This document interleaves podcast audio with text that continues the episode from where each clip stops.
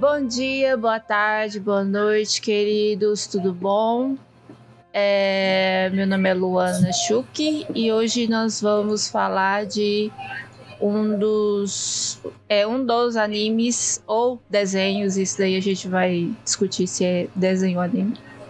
Mais queridos, que é Avatar, a lenda de Aang e a lenda de Korra, mas vamos também falar sobre Príncipe Dragão, que é um desenho derivado é, dos mesmo produtores do, do Avatar, só que uma pegada diferente.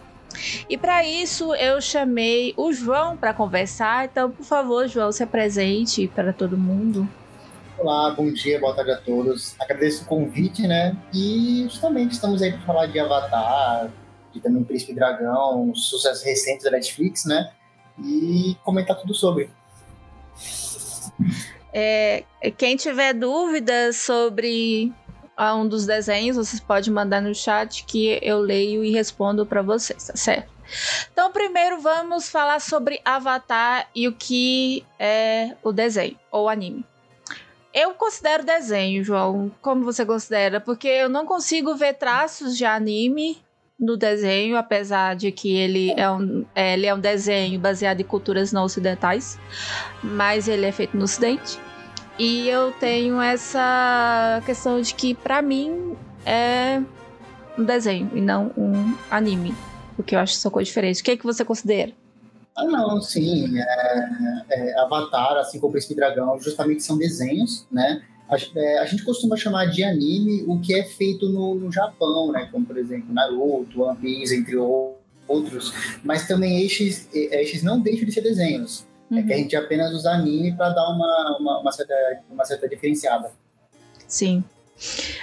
Olha, para mim, Avatar é um dos desenhos mais completos que tem em questão de evolução de personagem, é uma, uma trama bem construída, né? E para quem não sabe o que, que se trata do Avatar, o Avatar tem a lenda de Aang, que vai contar a história de uma pessoa que consegue dominar os quatro elementos e no mundo deles, pessoas conseguem é, também dominar alguns elementos, só porque as pessoas conseguem dominar um tipo de elemento, enquanto o Avatar ele consegue dominar quatro elementos. Opa! Muito obrigada, seguidor, doação, muito obrigada. Que seja quem for, manda um abraço aí no chat para eu acompanhar. Bom, é, quais são os elementos? Os elementos são terra, fogo, água e ar. Além de dominar os elementos, o Avatar também é a ponte entre o mundo físico e o mundo espiritual. Então ele consegue ter essa, essa, vamos dizer assim, essa dominação com esses dois mundos. E o Avatar Eng, ele começa com as, a Katara e o Sokka encontrando ele preso dentro de um gelo. E no, no meio disso, a gente vai descobrir que ele não queria ser Avatar e que ele fugiu, etc. Olha, vai ter spoiler, porque o desenho é muito antigo. Não antigo, tipo, de 1900, eu falo de antigo, tipo, 2005, 2006. Ah, é, não, o Avatar ainda é de de 2003. Então. 2008, se não me engano. Então é bem antiguinho, sim. Se é bem Mas antigo. é muito bom. Sim. É, então já não é considerado mais spoiler, tá? Assim como Corra, que eu vou também dar spoiler, e assim como Príncipe da Dragão, que também eu sei que muita gente não assistiu, mas infelizmente hum. vai ter spoiler, porque também é um desenho antigo, de 2000 e poucos, 2016, 2000, por aí. Dragão é de 2016, por aí. É. Só a terceira temporada, que é 2019. Sim. Então. Nisso, o Eng acorda numa meio de uma guerra em que a Nação do Fogo está imperando. Eles dominam todos os tipos de nações possíveis, menos o Reino da Terra, é, é, especificamente em Bassin C, que é um reino bem sólido que eles que o pessoal não conseguiu invadir. E eles tinham acabado de é, exterminar praticamente os, do, os dobradores de ar, que são monges, que é onde que o Eng nasceu, nasceu e foi criado, né, com monges. Então, assim, vai desenvolvendo a história do Eng e vai desenvolvendo como que ele vai é, conseguindo dominar os elementos. Então, os, os. Vamos dizer assim. É dividido em livros: o livro da terra, o livro do fogo, o livro do ar, enfim, o livro da água. E nesses livros a gente vai vendo o desenvolvimento tanto do Eng quanto dos seus amigos. Me diga, João, do que você mais gosta do Avatar da lenda de Aang? Olha, eu acho que a coisa mais legal, acho que todo mundo elogia, é justamente a jornada do Zuko, né? Que começa como sendo um dos vilões, procurando redenção, e ao longo da saga a gente vai descobrindo que ele mesmo tem um conflito interno. Que ao mesmo tempo que ele quer a redenção do seu pai, a redenção de ser um príncipe, né? Do, o, o filho do Senhor do Fogo, ele vai notando como aquela batalha, como aquela guerra é errado, como é uma guerra que não traz benefício a ninguém, e, e, e, ele gosta de uma vida mais pacífica, como ele experimentou com o seu tio, se não me engano, na segunda temporada, que eles tiveram uma casa de chá, e eles conflito ficou cada vez mais forte, até quando o Zuko finalmente se volta contra o seu pai e se junta ao time Avatar para batalhar, né, e, e, conseguir parar a Nação do Fogo nessa dominação que eles têm. Eu acho que é a coisa que eu mais gosto é do desenvolvimento desse personagem. Sim, o Zuko, ele é um, um cara da Nação do Fogo, ele é o príncipe, né, da Nação do Fogo, que foi exilado pelo pai porque ele enfrentou o pai e questionou autoridade do pai. E por isso ele foi queimado pelo próprio pai. E o pai dele garantiu que ele iria restaurar sua honra se ele capturasse o Avatar. Só que o Avatar já estava sumido já fazia 100 anos. E ninguém sabia se o Avatar estava vivo, se estava morto, o que, que, tinha acontecido com ele. Mas o, o Avatar, o, o, Zuko, ele era jovem, ele tinha 16 anos e estava nessa perseguição de procurar, né, o Avatar enquanto ele estava exilado com o seu tio, tio Iroh, que é um dos personagens mais amados pelo pessoal, pela, por quem gosta do desenho, né? E então ele é uma, um jovem adolescente muito revoltado com a vida, porque né, teve essa situação do, é, de ser exilado pelo próprio pai, de ser renegado pelo pai. E então ele quer Exato, provar. Ele é, ele quer capturar a todo custo, bater a honra dele de volta, é toda essa, essa jornada dele. Sim. Então, a evolução do personagem do Zuko, ele é uma das coisas mais bonitas que tem é, de, é, de obras, né? De séries. Vamos, vamos considerar que o desenho é uma série também. Então, dentro das séries, é, é um dos melhores desenvolvimentos que eu vi, pelo menos, de um personagem. Agora, o que, que você acha que deu a. O que levou o Avatar é, ser um desenho que foi considerado sucesso e por que, que ele fez tanto sucesso? O que, que você acha? Ah, cara, eu acho que se eu fosse chutar assim, de repente, eu diria que é a, o mundo, toda, toda a construção do mundo, sabe? Tipo, tem, tem as quatro nações, os quatro elementos, e a forma como vai trabalhando isso os povos, a nação da terra, toda a cultura da nação da água, os outros povos perdidos, como são os guerreiros do sol, que guardam os dragões. Então, acho que Avatar é, é um sucesso tão legal por causa do, do de, dessa construção do mundo, e você joga os personagens ali e eles vão só explorando tudo aquilo, conforme vai, vai, vai passando o tempo, a série, as temporadas. Eu acho que toda a construção do mundo é o que faz Avatar é, ser um sucesso até hoje. É, eu acho assim que brinca com a vontade da gente pensar, imaginar, da gente ser um dobrador.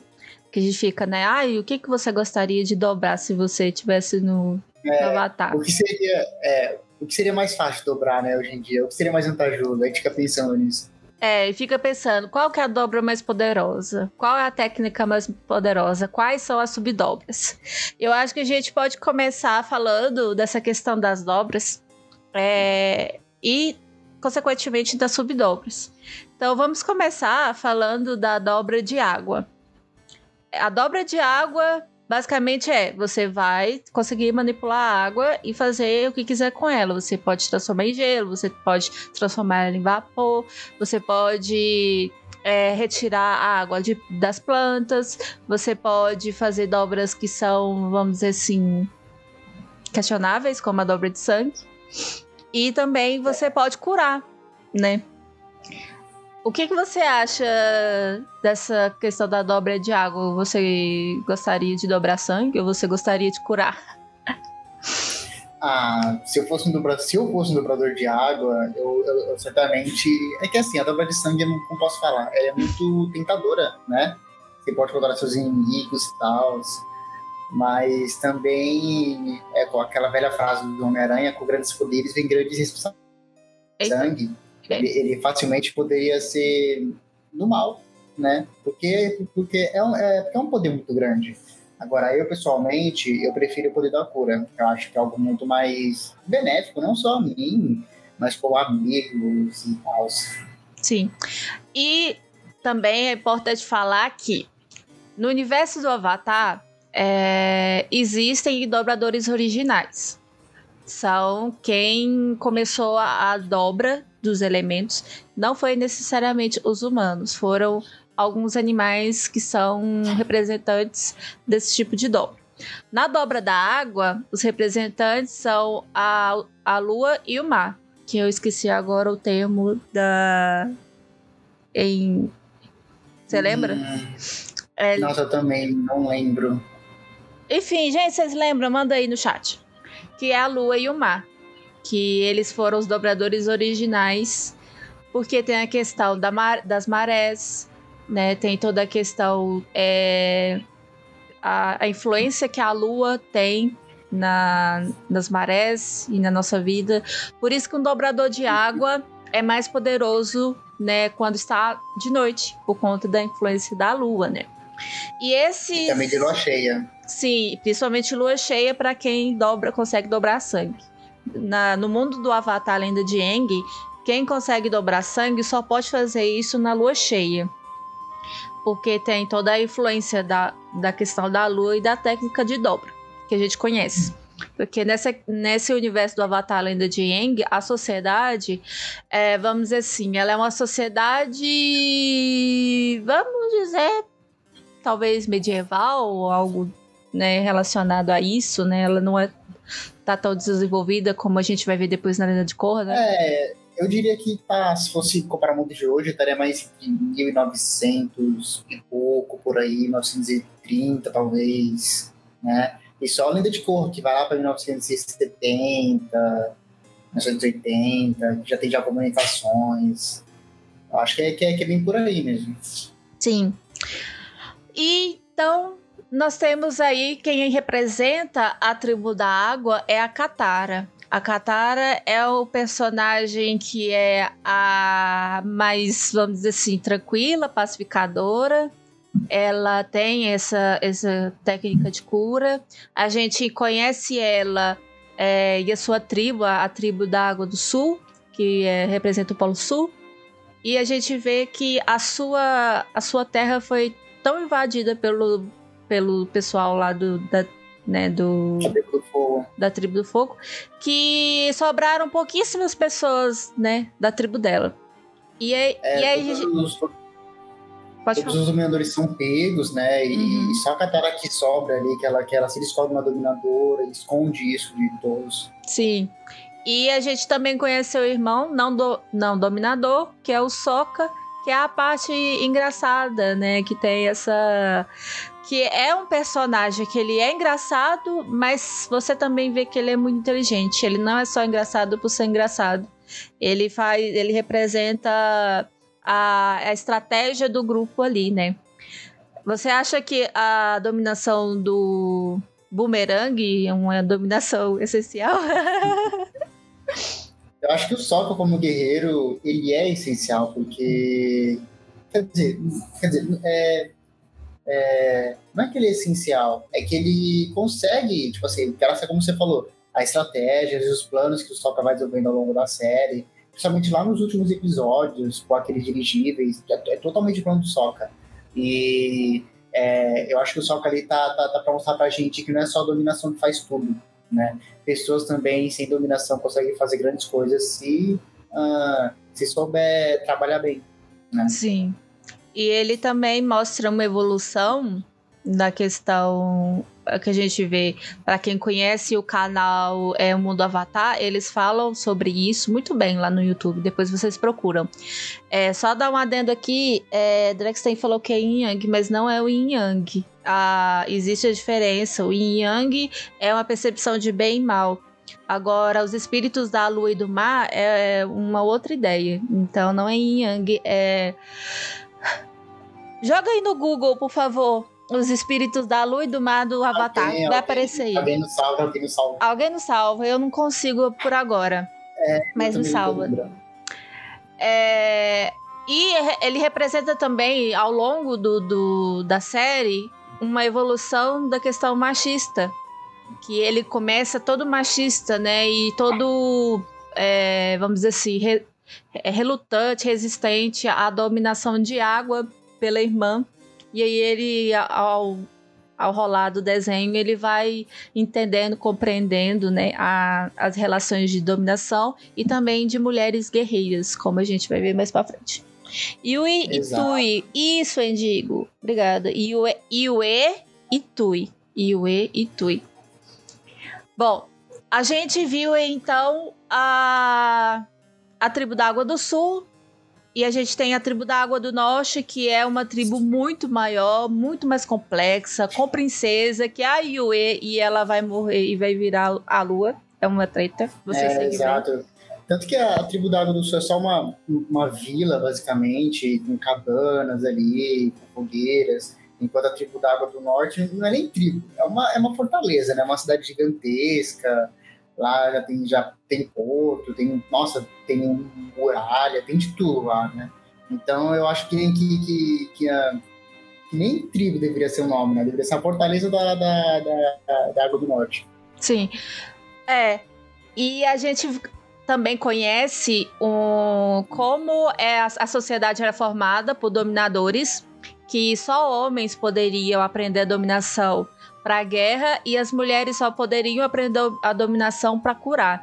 Né? E a Katara vem para falar não, não é assim e as mulheres também têm que treinar para a guerra e eu e o senhor não me derruba. É a melhor frase da, da, da, da, da série, pra é, quem lembra. Aquele, é, aquele, a, aquele cara não quer treinar a Katara, porque não aceita e tal.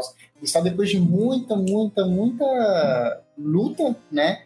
Que e, é por causa do colar dela também, né? Que era da mãe dela. Da ele avó. reconhece e fala assim. Ah, não, é da mãe. É. é. é da mãe, é isso. Aí ele aceita, não, tudo bem, vou te treinar e nós vamos aqui. Aí ele é não só a Katara, mas também o Eng, né? Sim. Ele tá nessa busca de ser um. Como ele não queria ser avatar, ele acabou indo embora, né? Antes, antes de começar o treinamento dele para dominar os quatro elementos. E depois de muito, muito tempo que ele é encontrado, começa a sua jornada lá na tribo da, da, da Água do Norte.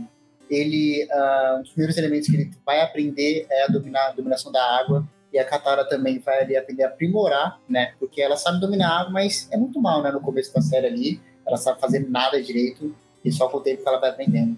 Sim, é, esse primeiro livro que a gente vê, que é o livro da água, a gente vê essa questão da, da água e trazer mudanças, né? A Katara às vezes fica com raiva do Eng, porque o Eng, como ele é o Avatar, ele já tem uma, uma naturalização de, é, de dominar o elemento muito maior. Então, qualquer movimento que ele faz, ele faz espetacular.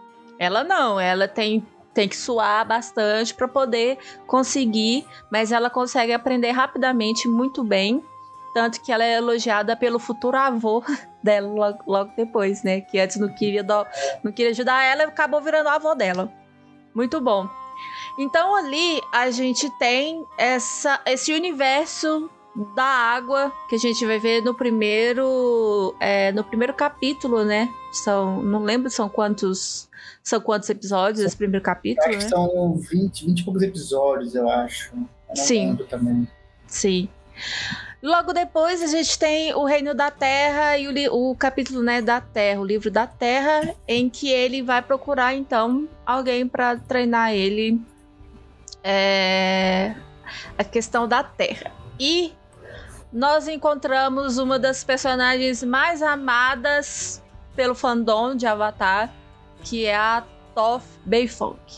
A Toph, ela é a da porrada em todo mundo e a gente tem ali a apresentação dela como é uma menina cega, né? Ela é cega e aprendeu com os é, os dominadores de terras originais, que são as topeiras Texugo.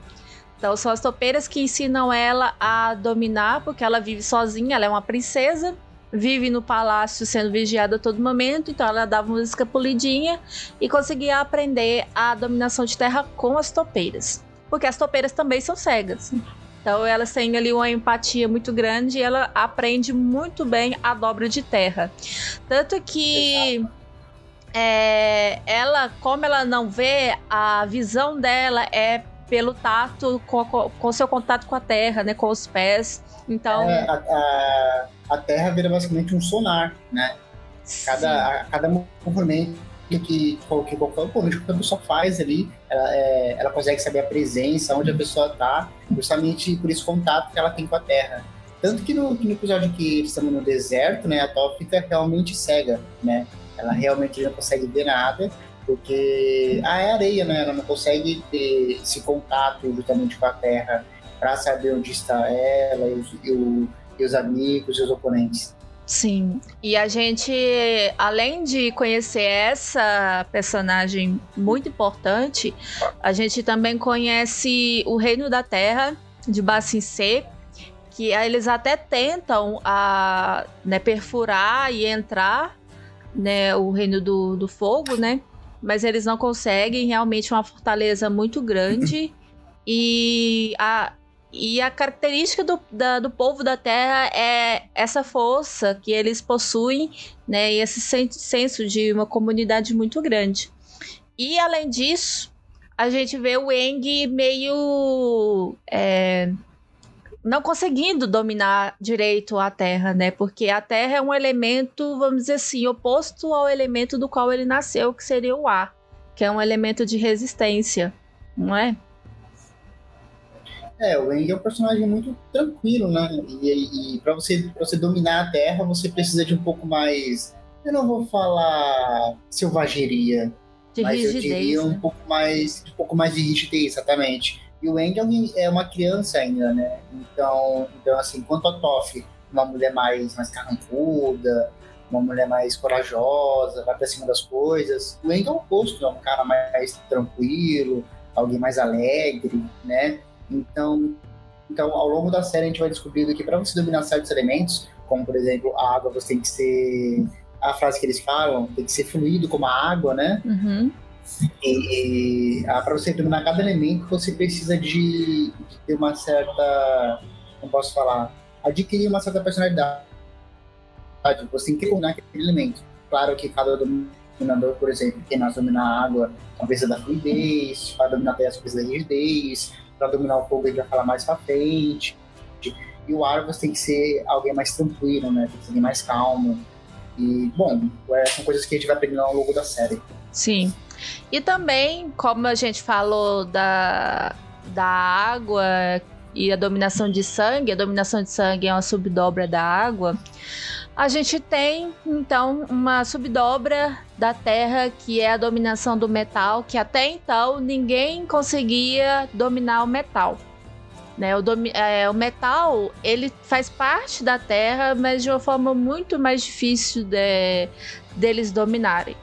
Então, quem começa a dominar o metal é justamente a Toff, né? Justamente. É, a Toff descobre por... Sim.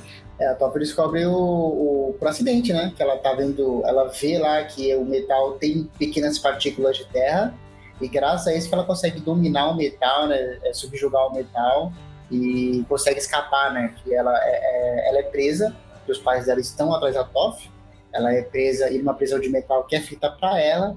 Lá ela fica irada, brava, querendo sair a qualquer custo. E aí ela se acalma, ela consegue ver aquelas partículas de terra, né, no metal, e graças a isso consegue escapar. E justamente ela é a primeira pessoa a conseguir dominar o metal. Pois é. O que, não, é uma das coisas mais maravilhosas de ver. Ah, eu, eu adoro pra caramba. No meio disso, é, ainda o, a gente encontra um personagem. É, eu esqueci o nome do senhorzinho, de cabelo branco. Que eu acho que é, é nessa saga mesmo do Reino da Terra que o Eng vai encontrar um dominador de fogo e ele tenta pular o processo da dominação de fogo e ele quer porque quer uh, dominar o fogo, né? E, e o cara fala: Não, não quero. Eu esqueci, gente. Ele é do Lotus Branco. Quem puder falar o nome do, do velho do Lotus Branco, vocês me Exato, falam. se não me engano, se não me engano, ele também foi o mestre do, do Zal. Sim. Né? Tanto, tanto, que nesse episódio o Zal aparece ali, né? Tentando capturar o Eng. E a gente descobre uma, da, o, é, uma das características, né? De você dominar o fogo, que o Zal, ele, ele era alguém muito impaciente. Sim. Né? E o Eng usa isso contra ele, faz ele queimar o próprio barco. É. E aí o Zal fica todo caramba. Acabei de lembrar aqui que é no, é no livro da água ainda. Porque o Zal é, é derrotado na, na, na, batalha lá do, do reino da, da água, lá do, da Exato. tribo da água do norte. Acabei de lembrar que é esse. Exato. Esse cara da, da Lotus Branco, ele era mais Zal e ele era um mestre de mais alguém. Ele é, ele é alguém realmente muito forte, que sabe dominar o fogo muito bem. É que eu realmente não lembro quem. É. Né? Ele é um dos mestres ali, né? Sim. Depois a gente fala, a gente explica o que é Lotus Branco, tá? E finalmente a gente chega no Reino do Fogo, que o Eng vai precisar. E por ter esse acidente, ele acontece um pequeno acidente da dele queimar a Katara é, por acidente, e aí ela por acidente também descobre que ela cura e tal. Ele fica resistente de não usar o poder do fogo. Só que aí o livro 3, que é o livro do fogo, a gente tem a redenção do Zuko e etc. E a gente descobre que os dominadores originais do fogo são os dragões. Só que achavam-se que os dragões estavam extintos. Que quem teria matado o último dragão era o general Iron, e o General Iroh era, é considerado é, o Dragão do Oeste, que é o tio do Zuko. E a gente tem uma das cenas mais lindas do Avatar para mim, que é a dança do dragão, que é o Eng e o Zuko vão né, atrás dos dragões, que eles não sabem que estão vivos. É, é Dança do Dragão Dançante, eu acho. É algo assim o nome da, da dança, né? que justamente como você falou, o Iron, ele é considerado o dragão do oeste, porque ele foi uma das pessoas a aprender a dança, a, é, essa dança do dragão, né? Ele foi aprovado pelos, pelos dragões que restavam, que só restavam os dois últimos ali, e aí ele é aprovado e aprende essa dança, que é um, basicamente, como posso falar, o fogo original, né? Que o, o Zuko na terceira temporada, ele, ele se volta contra o pai dele, né?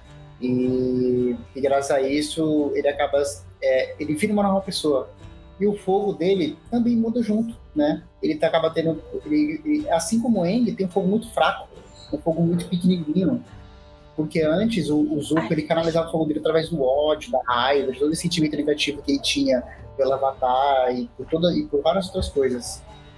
E com é. o tempo ele ele vai, ele vai descobrindo isso, né? Que ele, ele se volta contra o pai, o fogo dele fica muito fraco. E tanto ele como o Eng precisam restaurar esse fogo. E aí nisso, tanto o Zuko e o Eng conseguem aprender a dança. O Eng descobre que o fogo não é só algo que machuca as pessoas, mas também é vida, né? uhum. né? E o Zuko tem uma nova forma de atravessar o fogo, né? Que não é só através do ódio, mas também através do, do amor, da esperança, da coragem também. Sim. E aí os dois viram dominadores de fogo legítimos. Sim, e uh, o Tikaik, muito obrigada, é, Tikaik, falou o nome do senhorzinho é Jong Jong. É, o Jong Jong era o mestre do comandante Zhao anteriormente, só que o Zhao não tinha paciência para aprender.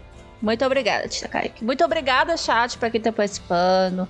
Draxten, um beijo se você estiver assistindo ainda. O Endigo, o Mendigo, o Kaique, o Thiago tá, no, tá lá da TV Pod. Tá jogando lá. Infelizmente, o pessoal marcou na mesma hora da minha live. Mas muito obrigada quem tá vendo. Cravely, muito obrigada, Cravely, Cravely. Muito obrigada. Bom, eu precisei resumir, porque agora nós vamos para Avatar Korra, porque a gente ainda precisa falar do Príncipe Dragão. Porque é muita coisa, não dá para falar muita coisa. Avatar Korra vem depois, então, do Avatar Aang, por quê? Ao ciclo Avatar, sempre quando morre um Avatar, renasce e aí continua o ciclo do Avatar.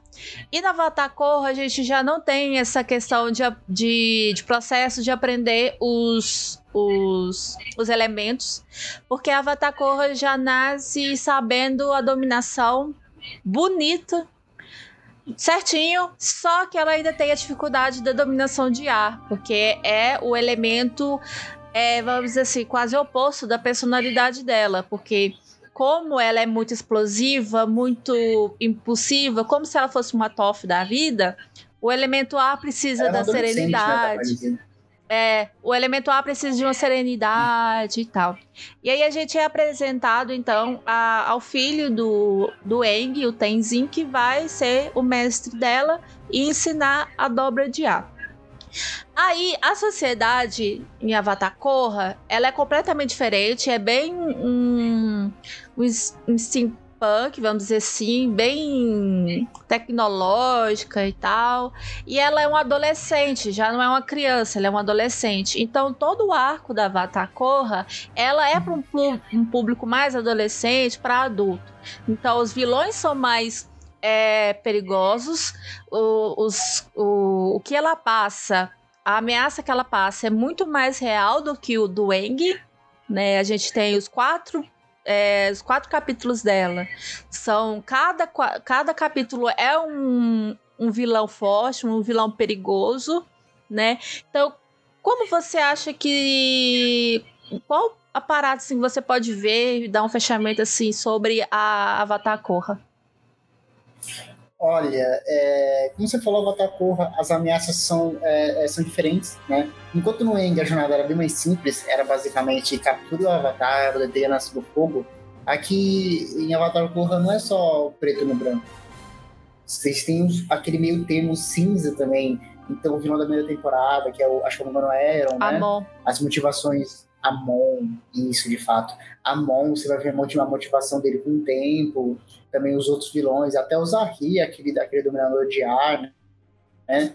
Então, eu diria que as ameaças sendo diferentes, a jornada da Korra justamente não é ela dominar os elementos, é ela conhecer a si mesma, né? Ela vai evoluindo com o tempo. Tanto que na última temporada ela é uma pessoa completamente diferente do que foi apresentado inicialmente na série. Sim. A gente tem aí a apresentação de uma personagem que ela é completamente diferente do Eng. E a gente também tem um dos episódios mais legais, que é a apresentação do início do ciclo Avatar. A gente vê como que começou o ciclo Avatar, quem foi o primeiro Avatar, que é né, o episódio mais querido por, pelo fandom do, é, do Avatar. Como você é, recebeu esse episódio, assim, vendo o episódio geral sobre como iniciou o ciclo?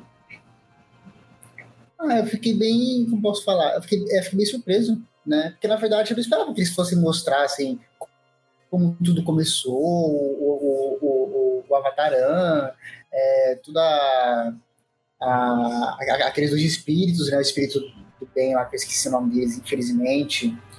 Então eu fiquei surpreso, mas eu gostei, né, de toda a história. Eu não tenho assim nada contra, não mudaria nada. Eu achei tudo muito eu acho que era assim, eu, eu, acho que era assim que precisava ser, se for apresentado. Eu não, eu não faria nada diferente, com certeza. Sim. Bom, eu, como eu falei, eu vou dar spoiler. Então, se você chegou só agora, eu vou dar spoiler, porque são desenhos antigos, né? Que é isso daí. Como que iniciou o ciclo Avatar? Antes, os humanos não dobravam elemento algum. Eles não dobravam nem elementos, exceto existiam alguns seres que chama tartarugas leão. Essas tartarugas leão eram as cidades das pessoas. Então, alguma mitologia, tipo a indiana, se eu não me engano, tem a, a, a seguinte mitologia: que o nosso mundo está nas costas de uma tartaruga. Então, as cidades eram nas costas dessa tartaruga. E cada uma das tartarugas oferecia um elemento diferente. Então, uma dava o elemento fogo, o ar, a água, etc. Elas emprestavam o elemento para as pessoas, para elas conseguirem caçar, conseguir comida, etc. E depois as pessoas devolviam. Aí esse Wan, ele era um, um cara que vivia de uma forma muito precária, pobre, não considerava o sistema justo, né, de quem é, era do, do império, etc., que governava lá, então as pessoas passavam muita fome. Então ela, ele meio que engabelou as tartarugas para poder ficar com os, os elementos. E só que as tartarugas não deixaram ele permanecer na cidade. Falou assim: ó, eu vou deixar você com os elementos, mas você não vai ficar nas cidades. Então ele foi, ele foi expulso das cidades e onde ele começou a viver com os espíritos. Nessa época, os espíritos viviam junto com os humanos. Só que os espíritos não gostavam dos humanos. Então, a, quando o An conseguiu salvar, é, defender os espíritos, é, ele foi aceito pelos espíritos e conviveu com os espíritos durante um tempo. Até que um belo dia ele viu dois espíritos grudados lutando entre si um espírito do bem e um espírito do mal. A, a, a Rava, o espírito branco, o espírito de luz, e o Vato, espírito do mal, o espírito das trevas. Eles estavam ali enrolados, tretando. E ele vendo aquilo, ele ficou com medo. Ele ficou, não, para com isso, brigar, e ele separou os dois. Só que não era pra ter separado. Foi aí que ele fodeu com tudo. Porque é, é, a briga entre os dois, eles agarradinhos, mantinha o equilíbrio. Quando ele separou, a, o Vato, que era o espírito do mal, começou a influenciar os espíritos, influenciar as pessoas a fazer coisa ruim, e aquilo, né, fodeu geral. Aí nisso a gente tem ali uma questão de convergência Gente, eu tô sintetizando muito pra gente não alongar bastante, tá? Então eu vou enxugar bastante para vocês compreenderem. Até que teve uma convergência harmônica dos astros e tal. A e o Vato estava crescendo, estava ficando poderoso, porque muita gente estava indo pro lado do mal, etc. E para eles terem chance de ir contra o Vato, o que que eles fizeram? A Rava, o espírito da Rava, entrou, entrava no corpo do Wan para potencializar a sua, as suas dominações e para poder enfrentar o Vato. Só que no meio da convergência harmônica, a convergência harmônica selou o espírito da Rava com o espírito do Wan. Nisso criou o Avatar. Então ele consegue dominar os elementos além de conseguir também dominar a energia espiritual. E aí ele aprisiona o Wan e, e separa o mundo dos espíritos do mundo humano para que eles vivessem em paz, etc. E aí inicia o ciclo Avatar. Então uh, o próximo que ia renascer. Ele renascia num, numa nação de determinado determinada dobra de elemento. Então era água, terra, fogo, ar. Eu não lembro do assim, você lembra, João? Isso. É isso mesmo. É isso mesmo. Você falou certinho. Tanto que depois do, do En, que o ar originalmente, foi a Cora, né? A Cora, o, o original dela é da água. Sim. Aí terra, fogo, água, blá, blá, blá, e etc. Então a gente é apresentado. Eu quero dizer que muita gente fala: ai, Avatar Cor é ruim. Avatar Cor é ruim. E eu quero dizer que a minha experiência, quando eu saí do Eng e fui pra Korra, a primeira coisa que eu fui foi de resistência. Eu não estava conseguindo me prender muito à história. Eu vi tudo. Aí depois de muito tempo eu fui rever Consciência e Preconceito. E eu consegui ver muito melhor a Corra é, e compreender as decisões do que antes. Como que você. Qual foi o primeiro pensamento depois que você saiu do Avatar Eng pra Corra? Conta aí, também foi resistente? É, eu fui também um pouco resistente porque justamente, né, numa história bem diferente, um tom da história era diferente. E a gente queria algo como N, né? Não algo diferente. Mas foi o que você falou. Foi vendo Corra com outros olhos, acho que principalmente a terceira e a quarta e o quarto livro, né? Foi quando dei uma bela de uma, uma guinada positiva para Korra. Foi quando a série melhorou muito, assim, na minha visão. Para mim, Korra perdeu bastante, assim, no segundo livro, né? Deu, deu, deu uma caída, assim, na, na trama que estava acontecendo ali, né? Mas no terceiro livro deu uma, um, um ar muito positivo e no quarto livro também, né? Sim. Eu acho que é, até porque Coro também teve problemas de roteiro, eu lembro, né? É, teve mudança de roteirista e tal. Eu acho que isso pode ter causado essas mudanças negativas que ocorreram ao longo da série. Sim. Pessoal do chat aí, tem alguma dúvida? Pode mandar aí que eu leio, tá certo? Hum. É, uma coisa que o, os avatares conseguiam fazer era entrar em contato com suas vidas passadas. Então, ele conseguia meditar e conseguia conversar com a sua vida passada. No caso, o Eng conseguia conversar com o Avatar Roku, com a Kyoshi, né, e etc. Ele conseguia. E todo o conhecimento de todos os avatares estão no avatar atual e ele consegue acessar. Só que na Korra aconteceu uma treta que o povo odiou a Korra por conta disso, que foi a perda da ligação dos avatares anteriores. Porque no segundo livro, é onde ela enfrenta o Vato, porque o cara consegue disselar o Vato. Ele, o Vato consegue tirar o espírito da Rava, separar o espírito da Rava com o espírito do An, que é o mesmo, né? Só recarnou várias vezes e conseguiu separar. E nisso ele tá e bate, bate, bate muito na Rava e isso vai quebrando o ciclo do Avatar e, e acaba todo o ciclo Avatar. Então a Korra não tem acesso ao ciclo Avatar. Como você. O que, que você pensou na hora? Fala, puta que pariu, o que que tá acontecendo? Eu fiquei, ah, não, e deu merda, agora, agora já era, né? Porque eu tava pensando, poxa, nos últimos episódios do A Batalha de Eng, ele justamente conversou com todos os avatares, né? Pra ver se a solução era ou não, né? Matar o, o, o Rei Fênix, né? Como ele se chamava. Uhum. E a gente viu ali que todos tinham uma opinião diferente, todos com a sua experiência.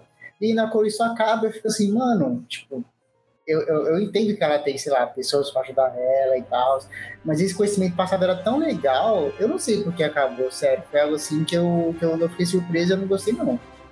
É, um dos, uma das especulações é que as pessoas vão, iriam querer ver muito a Korra entrar em contato com o Eng. É, iriam querer ver mais o Eng do que a própria Korra, mas não sei. Ah, eu, não, eu acho que é tudo uma questão de roteiro, sabe? Claro que, pô, quando a gente viu o Avatar Roku ali, né, que foi o antes do End, a gente tava, pô, mó legal, o cara é da hora, tinha o conhecimento ali, mas a gente queria ver a jornada do End. É só, é, era só uma questão de roteiro mesmo, uma questão de você saber desenvolver a Cora, os outros personagens ali, né? É, sei lá, eu acho que não foi, não foi uma decisão acertada. É.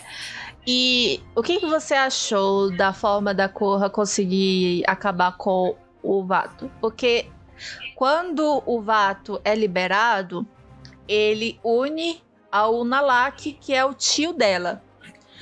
E ele e acontece o Avatar do Mal, que uniu o Vato com o, o cara e transformou em o Avatar do Mal. É o Navato. Conseguiu. Só que a, a Korra, ela não tinha mais a, a Rava, né? É, nela para ela poder conseguir enfrentar. É, me conta, qual foi a sua impressão sobre. É, é, é, tipo, é que no final ela só usou o. No final ela só usou o, o, os poderes da dobra, né? Que era o que ela, ela tinha ainda, né? Tanto que o estado avatar dela passou de, de um acesso aos avatares anteriores, passou um aumento de força, sabe? Sei lá, eu achei que foi só uma solução de roteiro mesmo. Se eu achei bom ou se eu achei ruim, eu, uh, eu, eu não sei se teria uma outra forma dela vencer essa ameaça, agora que ela tinha perdido a Rafa, né? Sim. Então, é, o Avatar, ele tem muito de influências budistas, indianas e etc.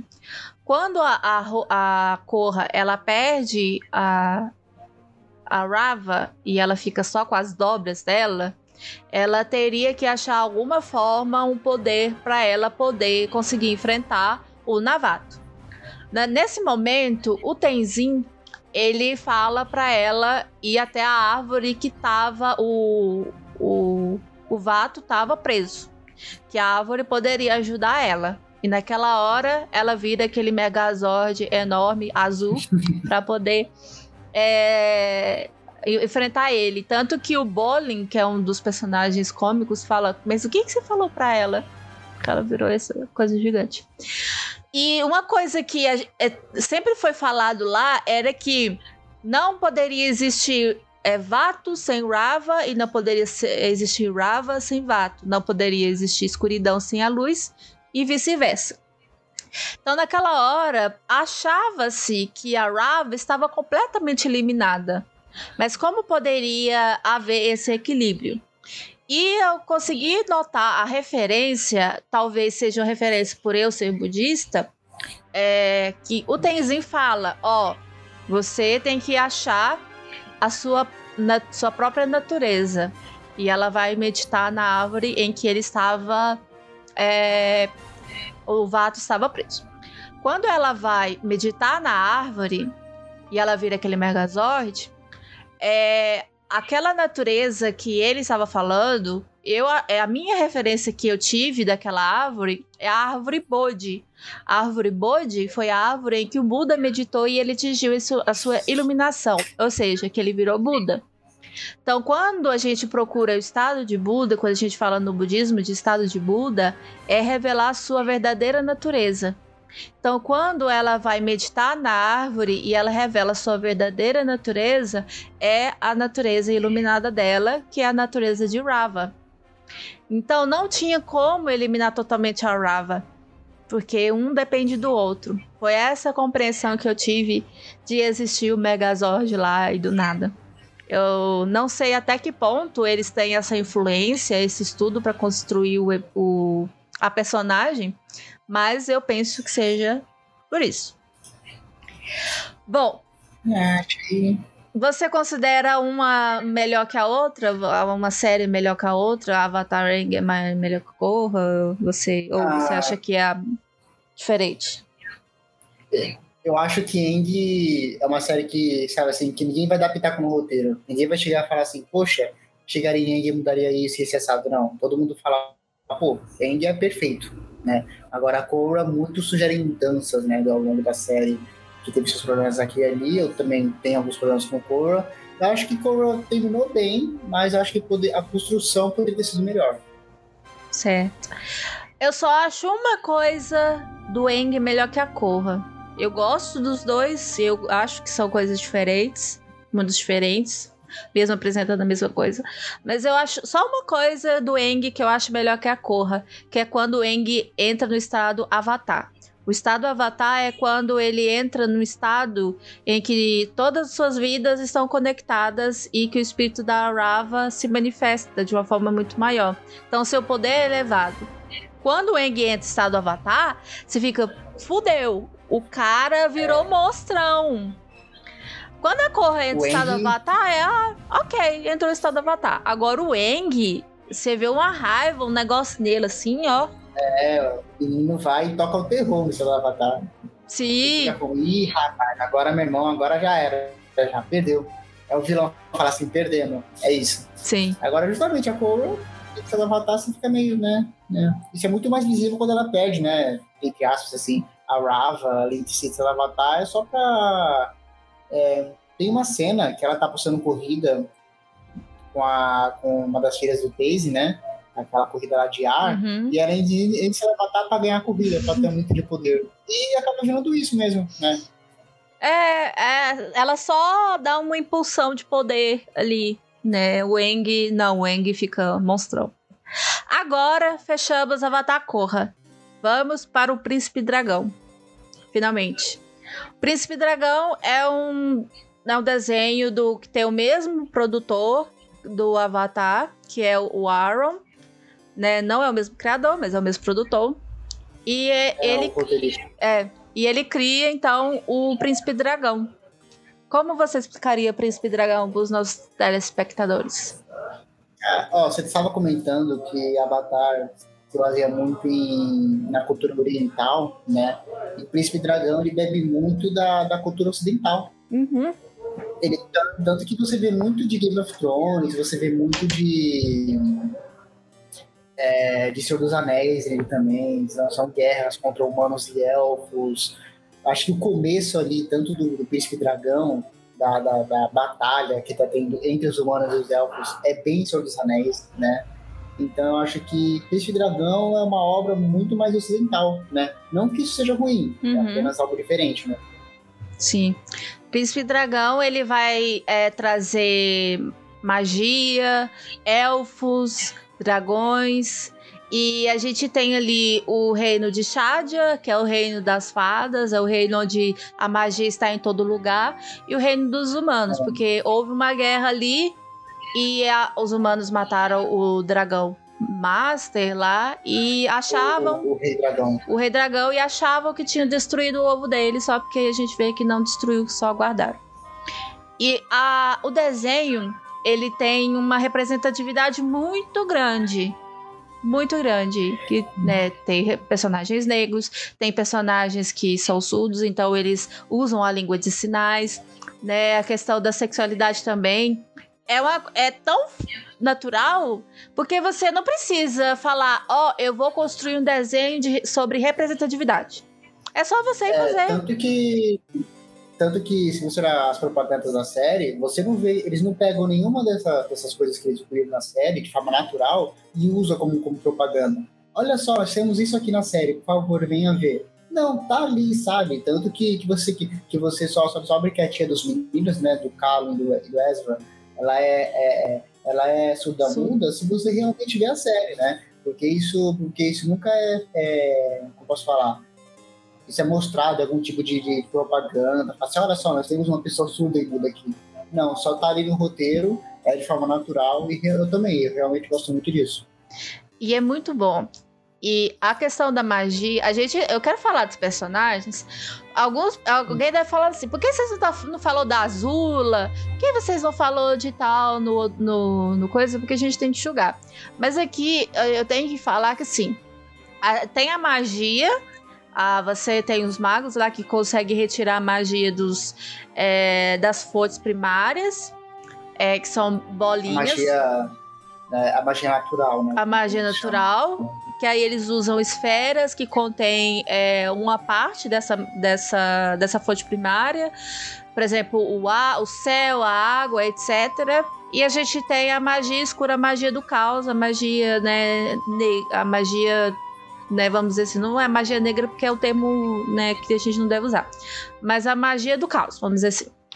E é uma magia que ela usa de, é, vamos dizer assim, de essência de, dos animais, de chá, de, de essência de, da magia das fadas, vamos dizer assim. Porque o humano não tem acesso mais, né? É, basicamente é como uma troca equivalente, né? Você retira a magia daquela fonte primária, que no caso é, geralmente são animais, né? Para você justamente conjurar a magia, né?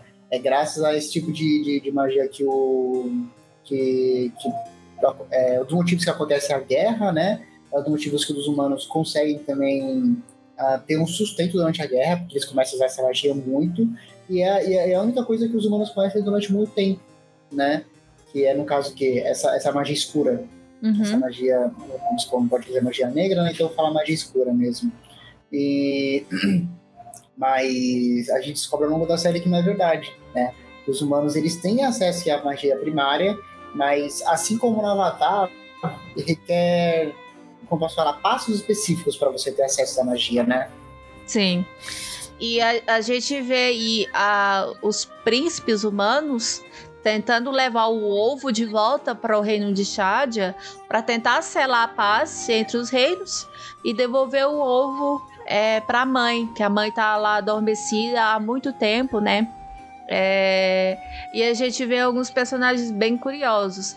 Por exemplo, a Cláudia. A Cláudia é, é filha de um mago, ela é, uma, ela é uma maga, vamos dizer assim, que utiliza da magia e a magia escura.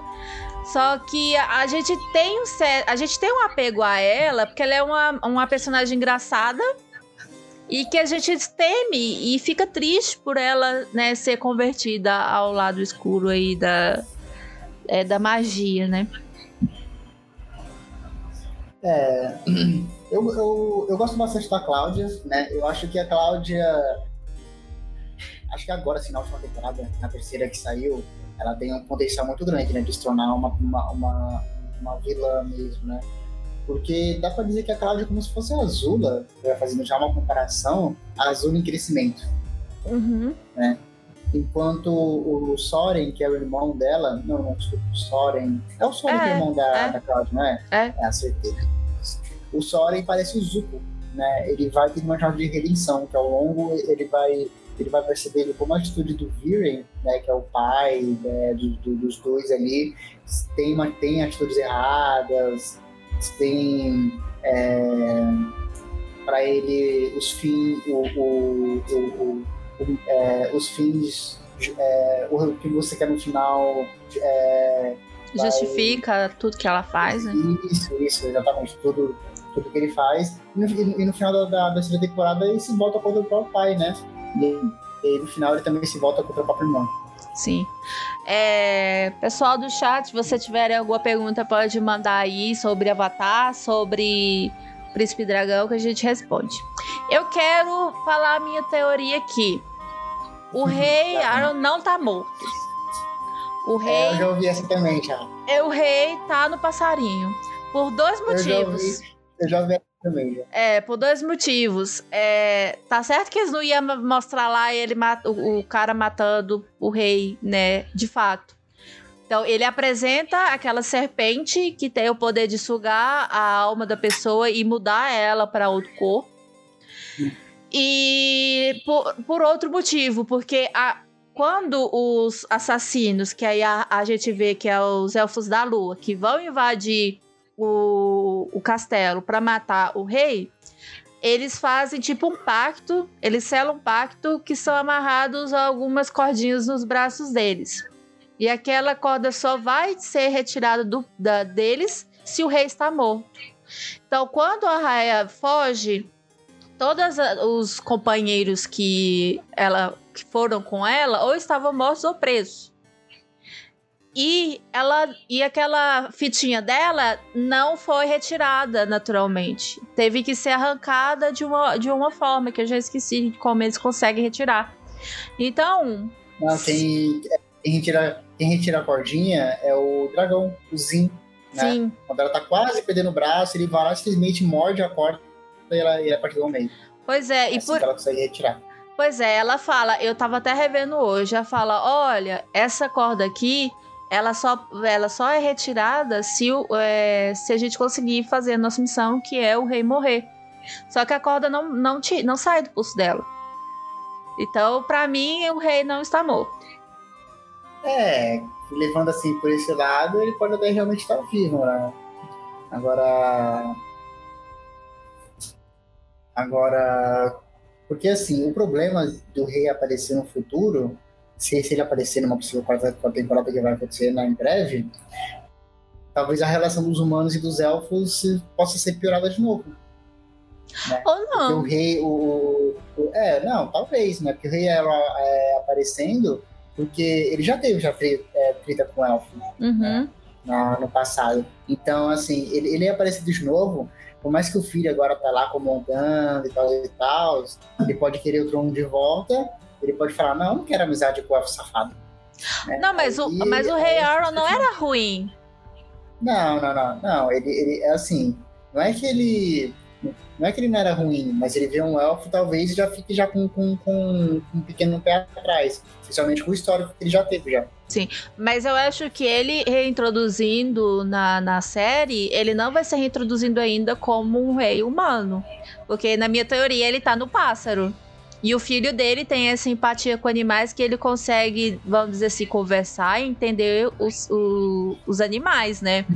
Então eu acho que a, é por meio do filho dele que ele vai conversar, vamos dizer assim, ter essa empatia. E vai ter essa mudança, até porque quem selou a paz são os filhos dele, né? O filho do caso enteado, né? Quem selou a paz. É, pode ser. Eu acho assim que, que, que se ele aparecer através do pássaro, que de fato pode acontecer, acho que de fato, né, talvez o, o, filho dele, o Ezra, consiga mudar a mentalidade do pai, né? Para ele ser um pouco mais passivo em relação aos elfos, né? Porque tu pensa, na... O cara... A, a gente pode esquecer o, o, motivo que ele tá lá, teoricamente, né? Que é o quê? O assassinato dele, né? Os uhum. elfos iam matar o cara. Então, então, justamente, se ele aparecer, ele vai aparecer tudo bonzinho, tudo, pô, vamos, vamos ser amigos. Se ele tá uhum. me matar, mas, poxa, tá bom, tá suave, uhum. passado aí, né? Vamos aqui, ó, jantar ali, fazer um churrasco top. Eu acho que, eu acho que vai ser desse jeito. É. E eu acho assim, e o desenho é muito bonito. A única coisa que me incomodou né, no, no Príncipe Dragão é a forma falada das magias. A forma falada das magias parece que você tá lendo uma palavra de trás para frente. E isso me incomoda bastante. Poxa, inventa uma língua, usa o latim mesmo e foda-se. Mas é, é, é, isso pessoalmente me incomodou. Que é eles falarem as, as magias de trás para frente. Não sei se é exatamente isso que acontece, mas eu entendo como se estivesse falando a magia de trás para frente. E eu até tinha comentado antes com você sobre a alquimia, que eu acho que tem uma questão alquímica ali muito grande de deles retirarem o poder do, do humano, retirar o poder do, da magia ali da, da pedra, da, das, das esferas, né? uhum. né? Porque a relação que a alquímica, pelo que eu tenho estudado, é essa compreensão de que a, as matérias, a, as pedras, a árvore, a, a terra em si, ela é viva. Então, uhum. a, a, sua relação com a Terra é de, de um respeito de um ser vivo. Então, por exemplo, quando havia ferreiros, né, que iam forjar algum tipo de material, alguma arma, alguma coisa, eles tinham um ritual de tratar aquela, aquela rocha, aquele mineral, como um ser vivo que estava ali. Então você, eu vejo, eu, assim, é uma leitura minha, não estou falando, não tem nada de oficial no que eu estou falando, gente. Então eu estou tirando justamente no fundo da minha cabeça essa teoria. E uhum. quando o, a gente tem o é, o, os meninos na, no reino de Shadia e o. Como é que chama, gente? Já esqueci o nome do menino. É. Tá do Calum ou do Ezra? Do, ou do outro. Qual? Do, pri, é do irmão Calum, dele. É, o é, é, o, é o Calum, o menino que faz a magia, e o é. Ezra que fala com os animais ele consegue fazer a, a magia sem precisar de uma de um elemento né, primordial ali perto dele. Ele consegue retirar é, da própria. De, um, de, um, de uma esfera. É, ele consegue tirar da própria, da própria natureza. Eu acho que tem muito a ver ah. isso com a com o reconectado humano com a natureza, né? E a, é a minha teoria. Ah, não, eu, eu até concordo. Eu tinha, eu tinha falado antes, né, que a magia escura é justamente por uma troca equivalente, né? Como a gente, né, alquimia mesmo, que você retira a força do, do ser vivo para você usar pro, pro, ao, ao, ao, ao seu bel prazer, né? E, e, a forma como o Calo começa a explorar a magia é justamente com esse orbe, e depois disso, que é um orbe de raios, né? Que é a magia primordial do céu, e ele consegue usar os raios ali, ele, ele, quer ser um mago de verdade, ele realmente quer tirar magia, e a gente acha, poxa, acho que ele vai conseguir, porque nenhum humano consegue, mas depois de um tempo a gente descobre que ele consegue retirar magia, porque ele de fato, como você falou, ele se conecta ao alimento, né? uhum. né? Ele tem um sonho, ele quase morre, né? Ele, graças a Deus, ele usa magia negra, ele não se dá bem com isso. Então, graças a isso, ele consegue de fato se conectar com a magia primordial. E aí a gente descobre que, que, que não é que os humanos não, é, não conseguem se usar a magia primordial, é que os humanos normalmente eles não tentam se conectar com a magia primordial. Sim. Então, o caminho mais fácil é o quê? Justamente a magia escura, né? Sim, é. E será que vamos ter aí a terceira ou a quarta temporada? Já esqueci. Quarta temporada. Quarta temporada, né? Uh, a gente teve uma questão muito chata, muito triste do Aaron. Que o Aaron é o, um dos é, roteiristas do Príncipe Dragão. Que ele saiu do projeto porque ele né, foi acusado de assédio pelas mulheres que estavam no projeto. É. Então, que aí a gente fica. Como é que o cara pode construir uma obra com, tam, com tamanha representatividade, né? E ser um bosta? e ser um cara escroto. É, eu, eu, eu, eu, acho que com esse caso a gente aprende que a gente tem que de fato separar a obra, né? O, o projeto da pessoa, né? E que a gente percebe o, o, o qual diferente que é, né? Que a gente tem casos de filmes incríveis, ou obras, séries, animes em geral, que são incríveis. a gente vai olhar os autores e tem, e tem histórico de assédio, histórico, histórico ruim, né, para pessoas. E a gente fica, poxa, realmente com a pergunta, né? Como é que um cara, como é que uma obra tão legal é feita por um cara que fez isso, né? A gente fica se perguntando mesmo. Sim, é, é, é inaceitável. Mas vai sair, é. né, a quarta temporada. A temporada sem data, mas vai sair, amém. É verdade. Bom, chat, vocês tiverem alguma pergunta, mande aí. Pior que. É. Pera aí, gente, eu vou ter que dar uma saída aqui para verificar aqui. É... Não? É isso mesmo. Bom. Príncipe Dragão. A... Não, pode falar. Eu acho que a próxima temporada do Príncipe Dragão, que é a quarta, ela deixa muitas coisas em aberto, né? Como, por exemplo, quem é aquele elfo negro que agora tá no casulo, né? Ai, Ele ai. vai se libertar em breve.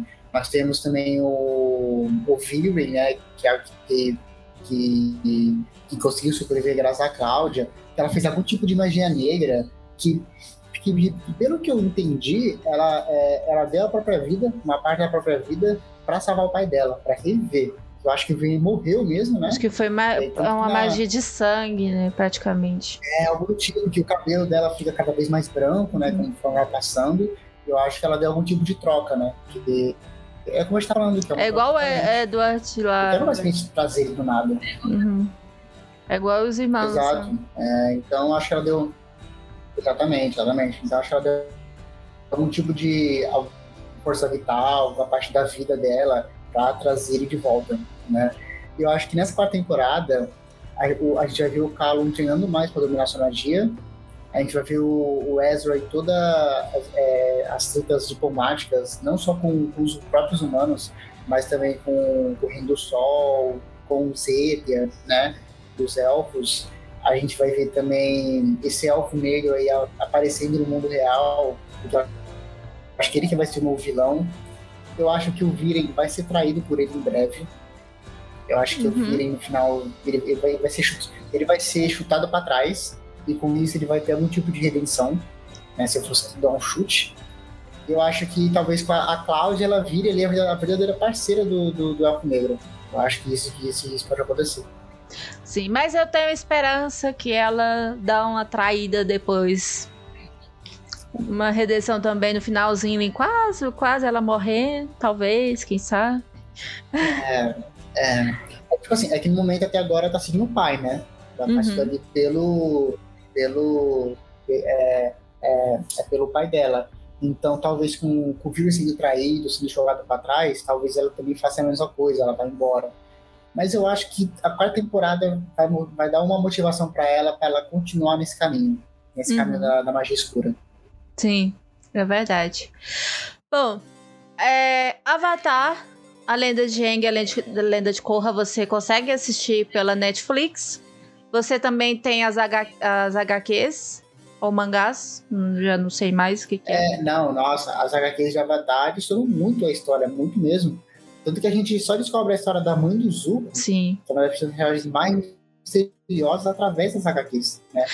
Quem aí do chat, quem tá assistindo aí, que não sabe a história da mãe do Zuko e quer que, que a gente conta aqui, manda no chat, porque senão eu não vou contar que é um dos mistérios da, do, do, da, que fica no desenho. E a gente não sabe o que acontece, é. mas a gente só descobre depois na HQ. E também saber o que, que acontece com a Azula depois, né? É, que ela fica né, louca, des desequilibrada. Né? Se você ah. fosse escolher, vamos lá, duas é, dois momentos legais que você acha ou emocionantes da lenda de Aang, da lenda de Korra e do Príncipe Dragão.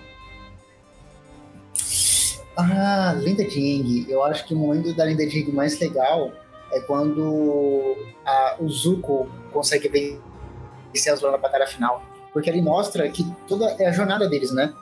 Enquanto a Azula continua com a sua jornada, é, ela é forte por causa do seu ódio, ela é forte por causa toda a raiva que ela tem. Isso dá para aquela chama azul que é, que é muito bonito, né? Enquanto o Zuko, todo, ele carrega todo um peso diferente, né? Ele foi, é, ele foi até os dragões originais, aprendeu a dança do dragão, aprendeu outra forma de dominar o fogo, e com isso ele consegue vencer a Azula, né? Consegue vencer a Azula com, no contra um. Então acho que é um dos momentos mais legais do da Lenda de. É a vitória do Zuko e todo esse peso da história que os dois carregam. Agora, a Lenda de Korra, eu gosto quando a... eu gosto quando o Zahir, ele tá enfrentando a Korra, e aí, e aí ele tá tirando o ar dela, né? Ele tá tirando a vida dela. E aí a Korra bem de certa avatar ali e vai, e vai combatendo ele. Eu acho todo, toda aquela batalha dessa temporada muito legal. E Príncipe Dragão? E Príncipe Dragão, olha, são muitos, muitos bons. Né? Nossa, são, são, são ótimos momentos legais. Tem quando o Carl descobre que ele precisa usar magia. Tem a, a tia dele, que não tá visando os, os, os elfos do sol, né? Que eles estão fazendo aquela muralha.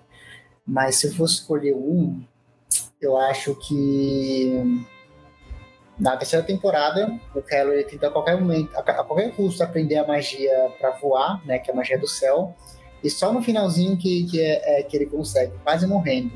Acho que aquele momento é muito legal, gosto bastante.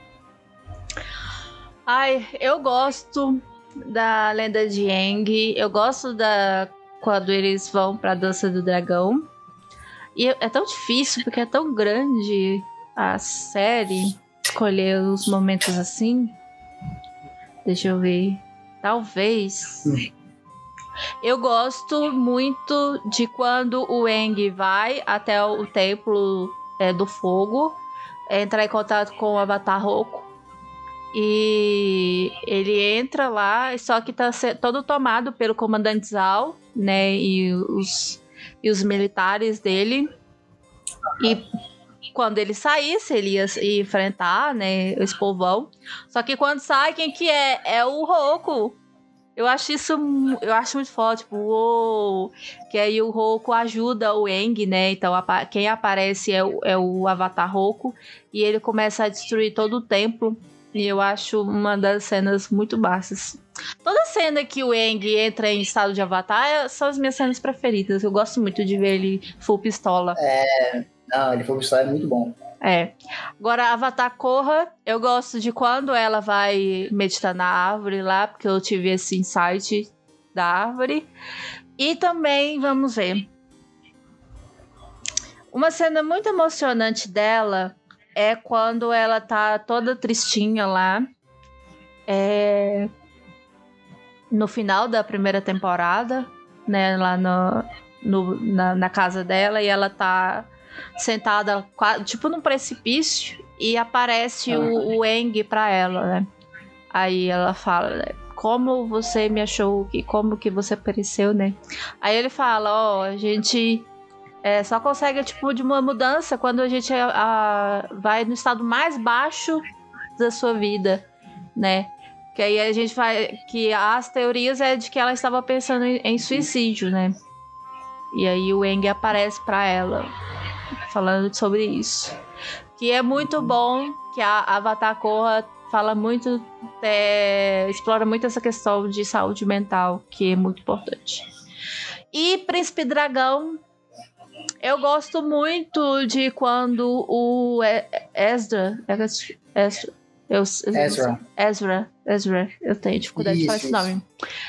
Ele é, finalmente entende e mostra a empatia dele com os animais, que ele consegue né, essa comunicação com os animais. E acho que foi uma das coisas que ajudou ele a. que ajudaram a eles. É, a, eu não lembro direito da, da, da mãe dragão, se ela acorda, ela acorda, não acorda? Porque já faz muito acorda, tempo. Acorda, acorda. E, a, e o bebezinho lá nasce. Então eu gosto muito, porque eu acho que foi ele que ajudou a acordar a, a dragão lá. Porque eles achavam que era só levar o ovo e, e colocar nela lá, que ela ia acordar e tal. Que até é porque ele nasce depois, né? Ele nasce e depois eles chegam até a mãe dele e ele fica lá todo chorando. Mãe, tipo, mãe, acorda. É, é um dos. É um dos, um dos momentos que eu gosto bastante. Então me conta, por que, que as pessoas devem conhecer Príncipe Dragão? Não vou falar sobre Avatar, porque Avatar é mais antigo. Por que, que as pessoas devem ver Príncipe Dragão? Eu acho que justamente não é pelo Avatar. É que assim, por mais que seja uma série muito legal, eu acho que Príncipe Dragão tem seus pontos fortes, tem seus, o, o, os seus pontos fortes, né? Acho que a gente pode começar pelo, pelo trio, né? O, o, o Callum, Ezra e a Rayla Acho que são um novo trio que se desenvolve muito bem. Uhum. Eu acho que também pela posição de mundo, que é maravilhosa, né? É toda, é toda uma questão de, de, de, de, de Senhor dos Anéis, que é bem parecida. É todo um negócio bem Game of Thrones também. Uhum. Então é um pouco parecido, né? Claro, devido às, dadas as suas devidas proporções. Então eu acho que a construção de mundo, é, o desenvolvimento dos personagens essa, é, essa inspiração em Game of Thrones e Senhor dos Anéis. Eu acho que são bons motivos para as pessoas conhecerem Príncipe Dragão. Bom, é isso. Então, vamos caminhando para o final da nossa live. Agradeço quem esteve presente até agora, quem é, assistiu. Para você que vai ver depois ou para você que vai ouvir o podcast depois, eu tô ressuscitando o meu Otalkcast. Então eu quero falar de outras coisas, de que tipo de assunto vocês querem. Eu tô me segurando, eu quero muito falar da múmia. Eu quero muito trazer o tema Egito para cá, porque vocês sabem que eu sou é, fissurada por Egito. Só que eu estou aguardando a Jéssica, que também é outra apaixonada por Egito, para a gente poder falar. Mas os assuntos que vocês quiserem, vamos discutir, vamos falar aqui. Então, muito obrigada, João, por você ter participado aqui com a gente. Ah, que isso, pesado sempre, sempre estamos aí. Então é isso. E aqui a gente vai terminar a nossa gravação, tá certo? Muito obrigada e tchau, tchau.